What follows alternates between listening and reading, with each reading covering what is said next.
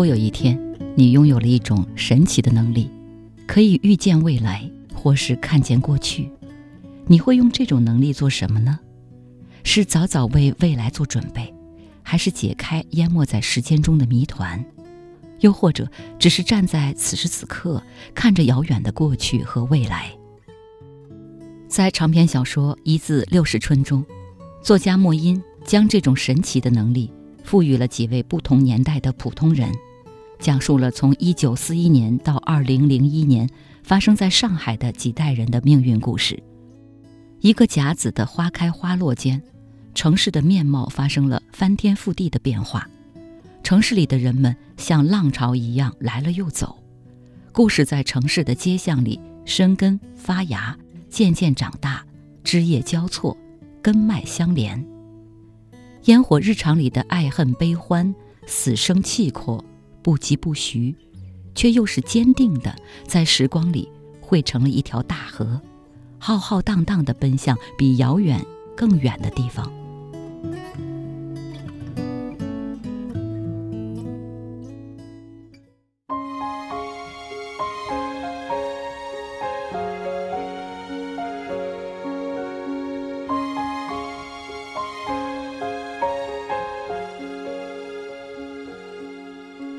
千禧年前后的上海弄堂，有人下岗瞒着家人，有人辞职自谋出路，城市容纳了他们的哭泣与困惑、欲望和烦恼。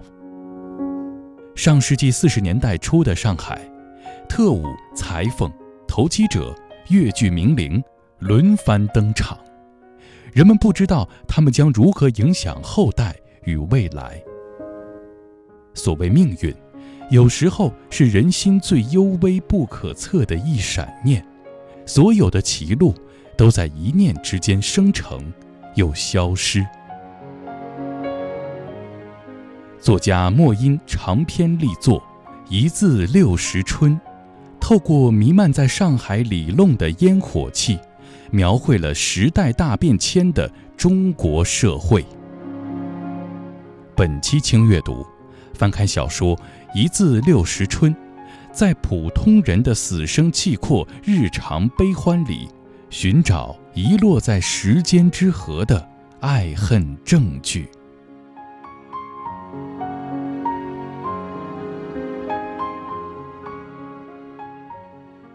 小说《一字六十春》是莫因记忆三部曲的第一部，另外两部是小说《甲马》和《星在深渊中》。一字六十春原名姨婆的春夏秋冬，出版于二零一五年。二零二二年重新修订后的版本以一字六十春为名，由中信出版集团春潮工作室推出。在重版后记中，莫因谈到，书中的第一个故事写于二零一一年的夏天，上一版全书定稿是在二零一四年八月，此次为了重版。重新细细阅读和修改，意外地发现，多年前的第一篇也并不显得陈旧。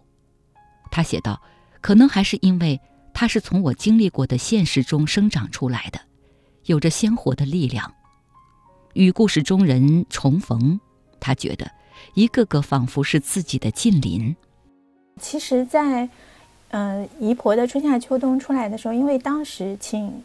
韩松老师还有周佳宁帮我写推荐语，然后周佳宁的推荐语，呃，我不记得他完整的句子，反正他大意就是说，就是好像走到了一个九十年代的拐角，嗯，对他来说这本书是非常怀旧的，因为他是一个在上海出生长大的这样嗯一个人，然后对他来说，我写到的这个九十年代末的图景，他本人也是非常熟悉的。然后我自己其实，在写的时候，我没有一个很强烈的怀旧感。我是大概二零一二到二零一四年写的这本书，写写了很久。因为，嗯，我一二年刚刚开始在出版社上班，然后就是你从一个自由职业的状态到了上班的状态，就很难调整过来。我那时候为了写稿，就是每天早上起来写一千字这样子，但是。我经常起不来，然后如果今天没有起来，就就不写了，因为下班以后是肯定写不动了。那在这样的情况下，拖拖拉拉的花了两三年的时间把它写完，然后后来也很幸运的出了书。呃，但上一版就是知道的人可能比较少，当时音量也比较小。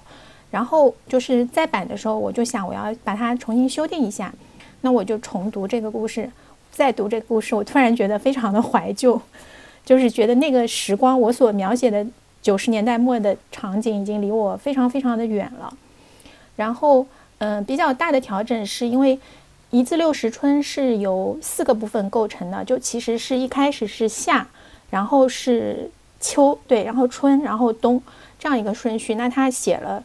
姨婆其实是主人公是陈敏，同时也是姨婆。姨婆生命中的四个季节，然后发生的一些事。那我在修改到春，就是姨婆的，可以说她的青年时代，一九四零年代的那一群青年人的时候，我重读才发现，我其实用了很多的闪回。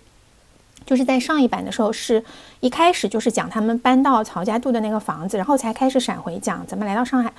嗯。可能也是因为隔了很久来看，才发现到这个写的时候用了这样一个方法，我就觉得这个对读者来说太不友好了。其实就对读者来说最容易的读的是顺序嘛，所以我觉得后来最大的调整是把这一部分的故事调整了这个叙述的顺序。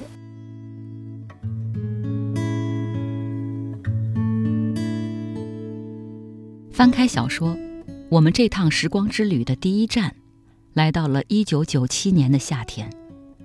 少女张方敏的自行车把我们带进了一条弄堂，弄堂里住了很多户人家，弄堂里散落着飞短流长。张方敏最好的玩伴是住在九号的程冕，程冕是收养的孩子，收养他的老太太让他管自己叫姨婆。弄堂里的大人们说，程勉是某个上海女知青插队时生下的孩子。被非亲非故的老太收留下来，程勉不知道自己的身世究竟有怎样的真相。小时候，他想要父母，知道不可能，便学会了压抑。后来，他想当画家，却因为色盲没能考上美术中专，只好复读一年，最终念了商职校。毕业后，程勉在浦东的一家商场站柜台。这段经历竟然验证了姨婆不可思议的能力。原来程勉参加艺专考试前，曾经问过姨婆自己能不能考中。姨婆写了一个他不认识的字，左边是个站立的立，右边是个长短的长。直到在商场实习一个月后，他终于明白了姨婆的预言。他认真地告诉张方敏，意思是。我要站很久。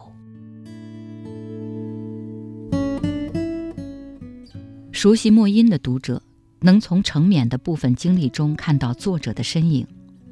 莫因自己也说，贾马的初稿虽然有家族背景的痕迹，更多是想象的产物。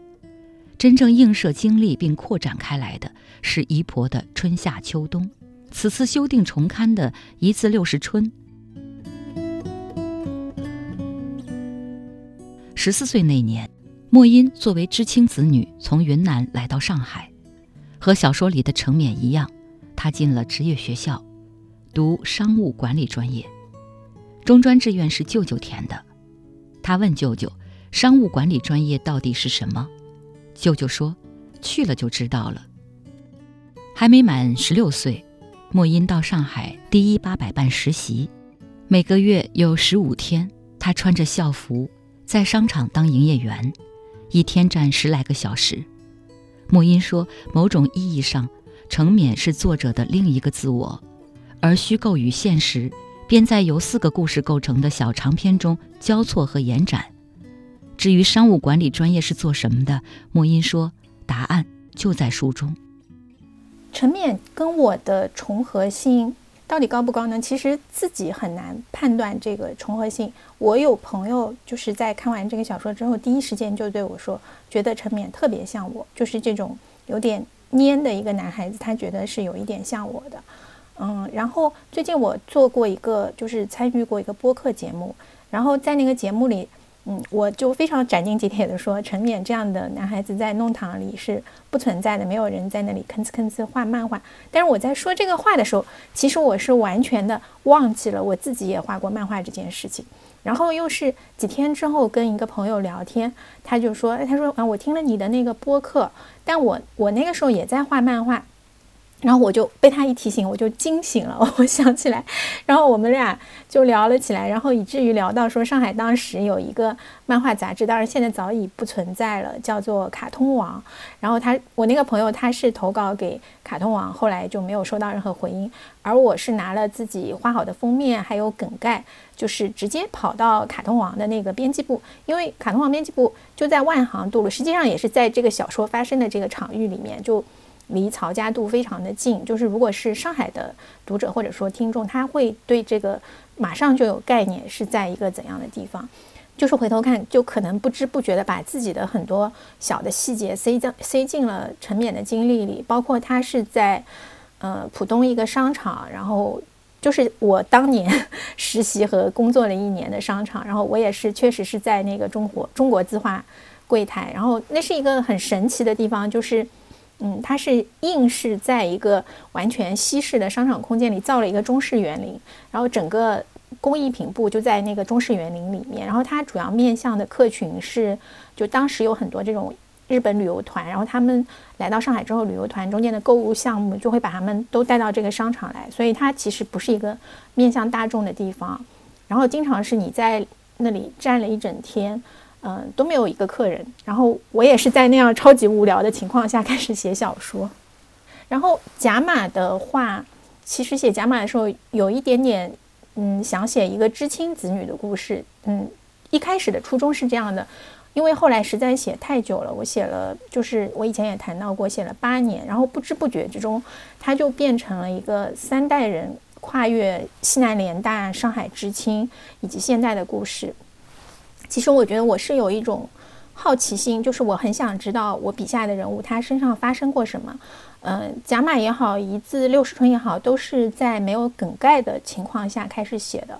当然，这不是一个很好的写作习惯。然后，所以我在写一字六十春的开头的时候，其实我并不知道姨婆的过去。然后，直到我写到第三个故事，就是大家现在看到的，为什么中间突然跳回到一九四零年代，是因为我写完。前面两章之后，我自己很想知道姨婆的身上发生过什么，她的年轻时代又是怎样的。然后我写了第三个故事的时候，我自己才了解了她，于是可以写第四个故事。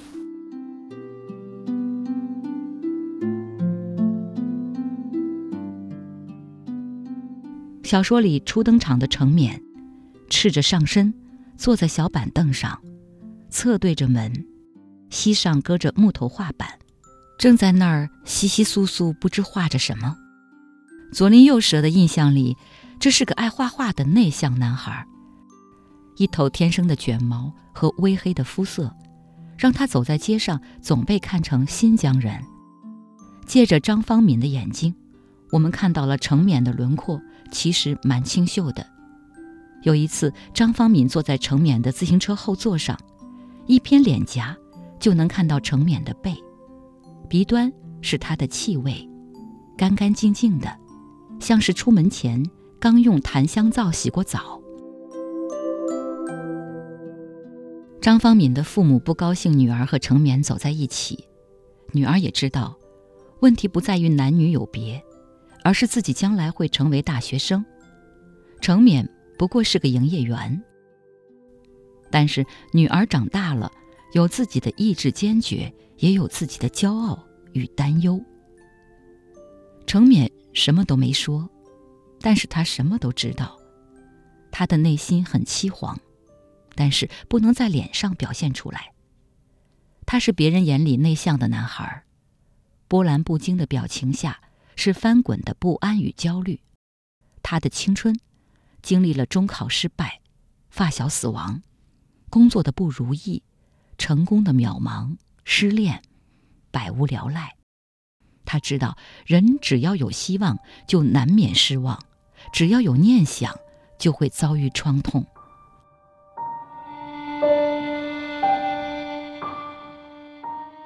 八岁那年，程冕在公园里迷路，惊慌之间看见姨婆的身影，他蹲下抓住小男孩的肩膀，凝视小男孩的脸。他看到的似乎不是程冕，而是别的什么。记忆中那一幕攥住了程冕的心。他在回望中想到，如果是母亲丢了孩子，在找到他的那一刻，会把他紧紧搂在怀里吧。而姨婆，只是抓住他的肩。莫因说，人的际遇有许多缘由，外界环境、性格因素，乃至瞬间的个人决定，都可能造就一个人成为这样或者那样的人。放在时间的纵深当中看，还有另一层笼罩烟云的历史原因。程冕的未来，其实叠合在和他有血亲关系的女人们，还有将他养大的姨婆。而当我们随着自行车轮一圈一圈地穿行于故事发生的舞台，这条上海老弄堂的时候，我们也会明白，塑造程冕这个人的，还有这条弄堂这座城市。以及无时无刻不在流走的时间。虽然说弄堂里没有隐私，但是弄堂里仍然有秘密，比如程冕自己就是一个秘密，和他一起长大的小辉心里也有秘密，他们都在寻找答案。程冕是沉默克制的，小辉是热诚不安定的，在别人眼里，小辉是混混，可是他的心里。有想要尊重和保护的母亲和女孩。尽管有姨婆的预言，小辉的结局还是没能挽回。而程勉呢，接受了理性与现实的安排，把遗憾折叠进深邃的眼神，不许别人轻易探看。他是沉默的，但这沉默并不是安静的。陈冕其实不是内向，我觉得他是还没有学会怎样表达自己。可能也跟就是把他养大的人是姨婆有关，因为父母辈跟小孩子的沟通和老人家对小孩子的沟通是不太一样的。那姨婆又是一个这样，就是按照小说里来说，又是一个有点神奇的人，他能写字，然后预见未来。那陈冕他在很多时候他没有办法跟姨婆有一个，你可以说是这种正常的沟通，或者说是孙辈对祖辈的撒娇，因为这个人是姨婆，也不是外婆。就首先也隔了一层，那所以他就学会把很多的情绪封印在自己的心里，然后他整个青春时代的这种动荡，另一方面，嗯，我们可以注意到，就是其实从头到尾这本书里还贯穿了一条线，是这个弄堂要拆迁的事情，然后陈冕他们家的这个房子，就是当年卖给他们的房主，其实一直在跟他们打官司，就是觉得你的这个契约是无效的，所以就是。他的不管是他的父母，就是他的身份来源，还是他的这个居所，他的房子，都是摇摇欲坠的。那在这样一个情况下，他很难就是一个充满自信的人。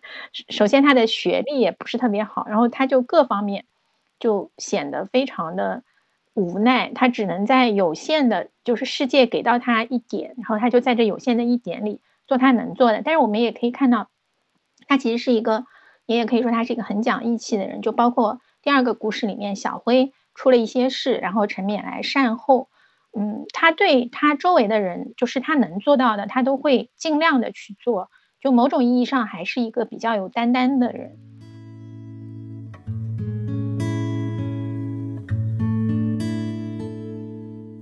从一九九七年到二零零一年，弄堂里的人来了又走了，程冕的生活渐渐离开了弄堂。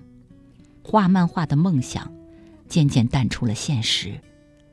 工作并不顺心，感情也不顺遂。他像城市中的很多普通人一样，接受了这样的命运。离开之后，他依然能清晰的在自己身上看到弄堂的存在。哪怕有一天，物理上的弄堂消失了，它就像是从弄堂生长出来的枝叶，延续着弄堂的故事与呼吸。也许未来某一天，程冕还会想起千禧年前的夏天，游泳池的消毒水味儿，少女掉落的玉坠，长长的蝉鸣声，还有故事开始的时候，曾经以为永不会结束的日常。弄堂的夏季漫长，进入六月，家家户户开始在晚饭后，把竹凳躺椅搬到路边乘凉。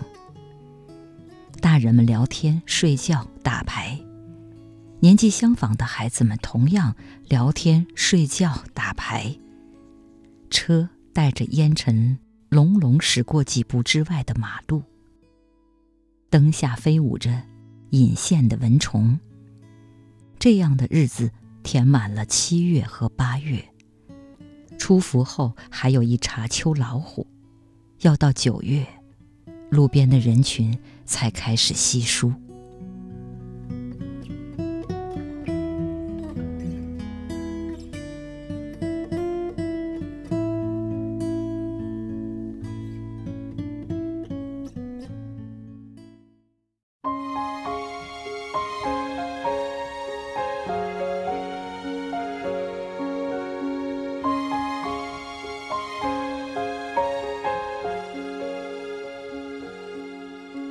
千禧年前后的上海弄堂，有人下岗瞒着家人，有人辞职自谋出路。城市容纳了他们的哭泣与困惑、欲望和烦恼。上世纪四十年代初的上海，特务、裁缝、投机者、越剧名伶轮番登场，人们不知道他们将如何影响后代与未来。所谓命运。有时候是人心最幽微不可测的一闪念，所有的歧路都在一念之间生成，又消失。作家莫因长篇力作《一字六十春》，透过弥漫在上海里弄的烟火气，描绘了时代大变迁的中国社会。本期轻阅读，翻开小说。一字六十春，在普通人的死生契阔、日常悲欢里，寻找遗落在时间之河的爱恨证据。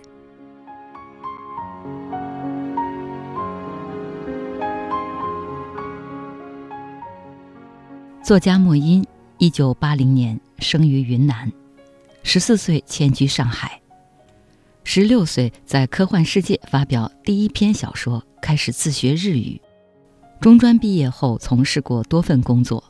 二零零七年考入上海外国语大学研究生院，就读日本文学专业，曾经担任出版编辑，现在是一名自由写作者，已出版小说《月光花》《人字旁》《姨婆的春夏秋冬》《甲马》《星在深渊中》，亦有《真谎战前》《多田便利屋》《摩登时代》。京都的正常体温、青梅竹马等多部日本小说和非虚构作品。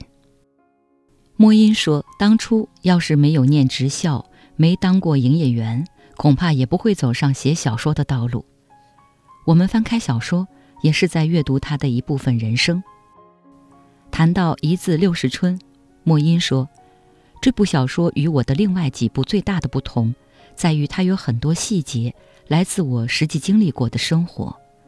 二十世纪九十年代末的上海，在商场工作、偶尔厮混于酒吧的年轻人，前网络时代特有的迷茫，那些消失的年轻人，以及更早的一九四零年代的年轻人，在故事里接踵出现。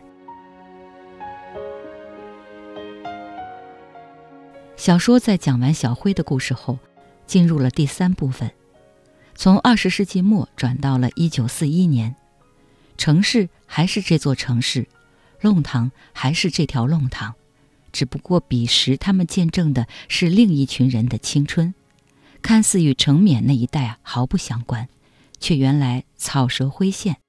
世纪末的很多命运走向，早已在那个年代埋下了伏笔。那是一个兵荒马乱的年代。注定了他们的青春以残酷为底色。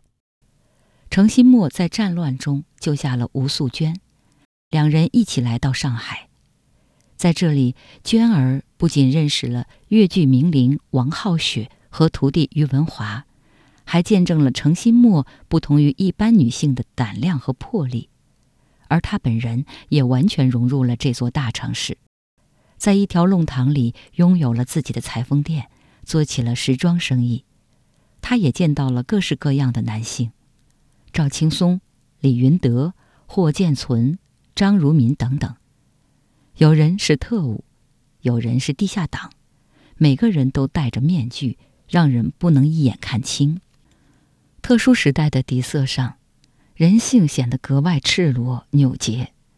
莫因冷静又深情地描绘着乱世上海的群像，每个人的身上都有秘密，秘密会带来猜忌，也因为这样，人与人之间的友谊和真情才那么温暖，那么珍贵。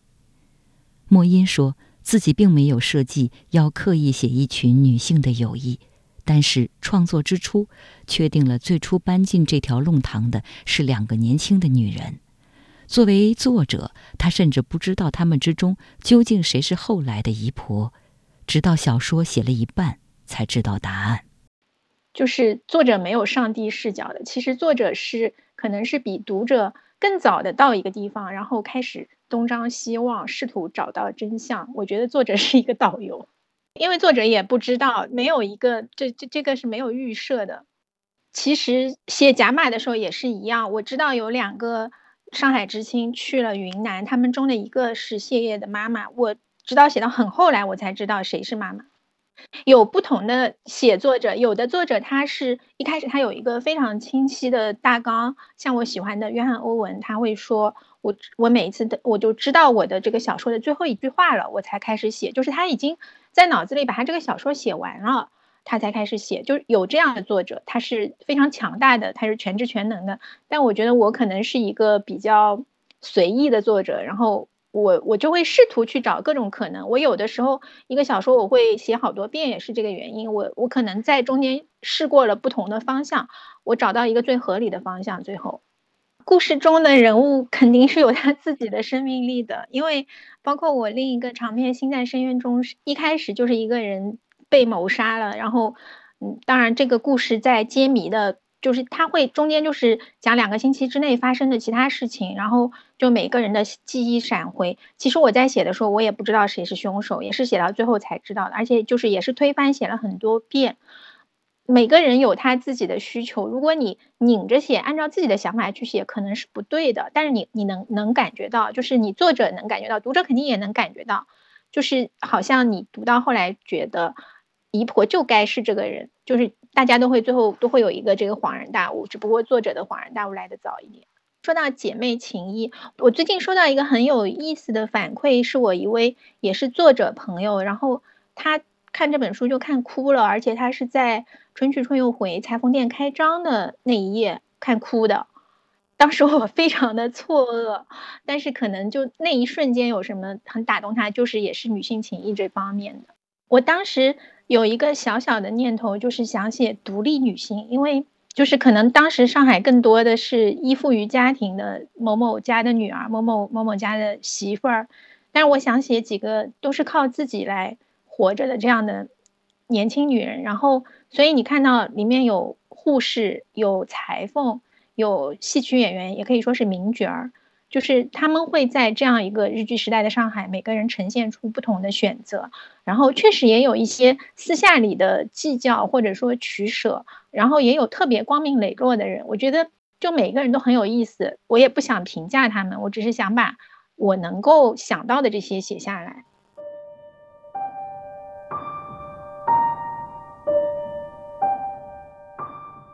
就上海的篇章里，程心墨和吴素娟都拥有预见未来的能力。娟儿的记忆里，自己身上的能力是伴随着战争的痛苦而来的。带着异能走进上海，娟儿满心憧憬。这城市从内到外的改变了她，她认真地经营自己的生活和生意，还有感情。和娟儿一起来到上海的新墨，过着截然不同的生活。新墨能够预见未来，却也不是什么都能遇见。她曾经顺从命运，嫁给亲戚选的丈夫。丈夫死后战火连天，她想起父亲生前糊涂许下的婚事，前去上海寻找乐和医院的院长李云德。她找李云德并非逼婚，只是想要一份工作。在李云德的眼里，程心墨很是古怪，但是，他有李云德根本无法想象的心胸与世界。娟儿也想象不出心墨的内心，他不懂心墨、浩雪还有李云德之间的关系，就如他看不懂心墨写的字。姐妹相称的心墨和娟儿搬进了弄堂，和世纪末一样，弄堂的生活在周而复始中蕴藏变化。有人恋爱，有人搞七捻三，有人搬进搬出，父母在辛劳中衰老，小鬼头渐渐长大。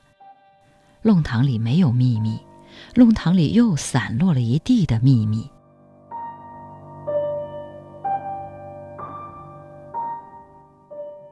几十年之后，姨婆在弄堂众人的眼里是一个带着妖气的人物。张方敏的爸爸就对女儿说：“和程勉玩可以，少和九号老太搭界。”因为大人的威吓，小时候的张方敏每次看到童话里的巫婆，就会想起程勉姨婆。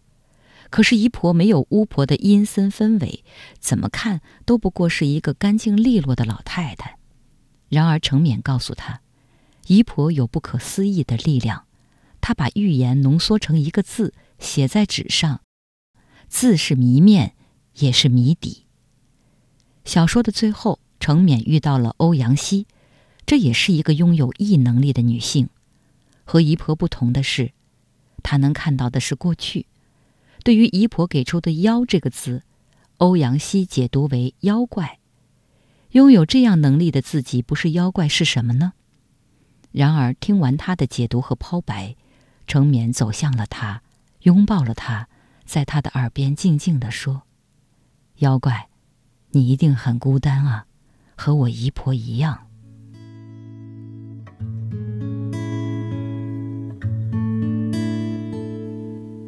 超现实的能力，女性，文字。莫因将这些关键词串成充满张力的故事线，秘密地编织出一张故事的网，投进记忆的河流里，打捞出爱与恨的正午。其实不止一字六十春，莫因的很多小说里都出现过超现实能力这个元素。因为贾马是一个能通过贾马看到别人的梦境和记忆，甚至能操控别人记忆的这样一个家族嘛，然后。就是对我来说，写一个有点非正常的世界，就这个世界跟正常世界又是融合的，是很自然的事情。最早我出过一个短片叫《月光花》，是科幻的。然后那之后出了一个中篇集吧，应该算叫人字旁。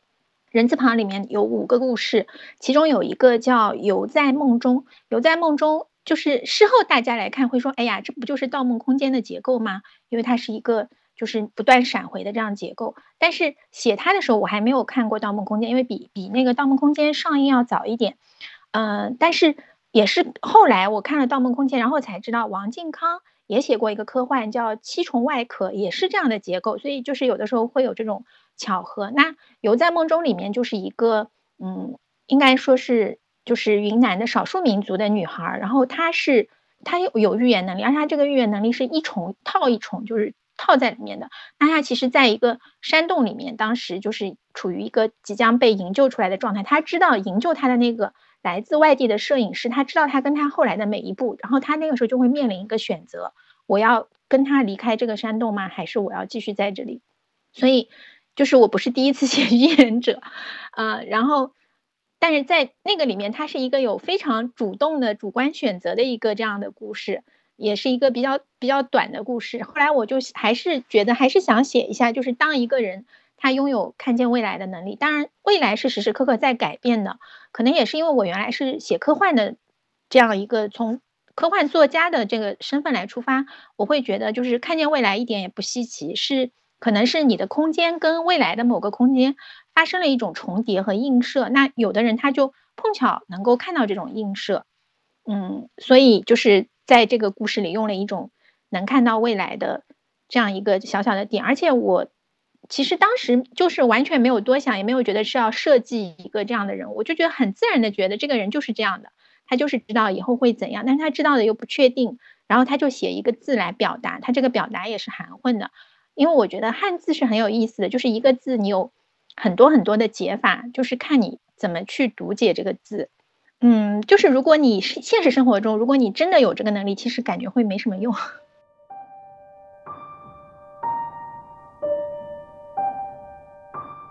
超现实的能力是小说中充满悬念与戏剧性的一笔，但是读完小说你会发现，莫因并非要讲一个魔幻的故事，甚至于预见未来和看到过去，并没有改变故事中人的命运。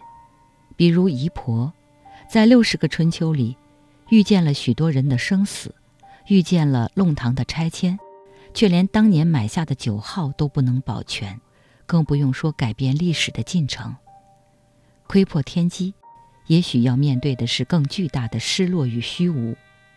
娟儿就曾恨自己，这种不明不白的一闪念，没有更好。就像他从来没有看到过赵青松和自己的将来，索性闭着眼走到底，即便前面无路可走。小说最后，莫因写道。所谓的命运，有时是过去的光照向未来，或是人心最幽微不可测的一转念。故事里，姨婆收养成绵，小辉踏上不归路，新墨和娟儿在弄堂里买房，等等，都是一闪念。在漫长的岁月里，轰轰烈烈的爱恨情仇，也不过是微渺的一闪念。当莫因沉稳地结束了整个故事。六十年的命运脉络，在读者面前清晰而完整地呈现出来。在故事的终点，我们发现，正是无数人的喜怒哀乐、悲欢离合，堆叠出来城市某部分的样子和气质，甚至和时代的变迁无关。恰如小说最后程冕抱着欧阳希的时候想到的那样，未来尚未到来，过去的阴影。也不具有影响此刻和未来的力量，应该如此，希望如此。毕竟我们能握住的只有这一刻。命运变成一个哲学性的话题了，就是人有没有自由意志？嗯，我其实认为人有有限的自由意志，就是人肯定是被时代推着走，然后每个人是时代里的一个小碎片，就是你，你可能你的很多东西会由。比如你受的教育、你的家庭，然后你实际的际遇来决定，然后又有许多偶然性的因素，然后你在所有的这些看似必然和偶然中间，你还是可以做出自己一些小小的选择，就是就好像中间陈冕画漫画，以及后来不画漫画去了策划公司，嗯，就好像我自己，我也是当年也是营业员，后来我学日语。就是有的时候你在做这个选择的时候，其实你并不知道自己会最后走到哪一步，这些都还是很偶然的。但是也有一个非常年轻的读者，他对我说，他就觉得这个小说里没有人关心房价。我说是啊，那千禧年之前没没有人关心房价，每个人都还，你可以说他比较单纯，或者说他也没有看到那么复杂的未来的世界会怎样。就每个人关心的只是自己身边的那点事情。再多说一句，命运。我我最近看了一本书，就是嗯，爱尔兰作家麦凯恩的《无极行》，因为他是讲，就是在以色列的一个巴勒斯坦人，然后一个以色列人，两个人都是父亲，然后他们分别都因为有极端主义的一些人，他们失去了自己的女儿。然后麦凯恩在里面他写了很多很多碎片化的，就是写了不同的人、不同的事。他中间写了一句话，就是。说其中那一个人的女儿去世的那一年，另一个女儿刚刚出生。然后因为读者看的时候已经知道，他写的是根据真实事件嘛。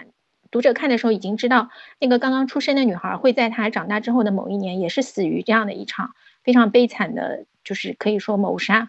然后你看的时候也会觉得这是命运吗？因为人人还是在这个整个人的轨道之中，你也说不清这是不是命运。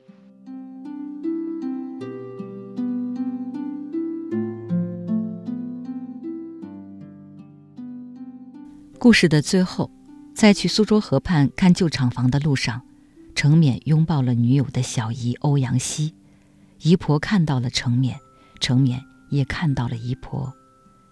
姨婆走开了，而程勉看着她走开，没有松开欧阳希。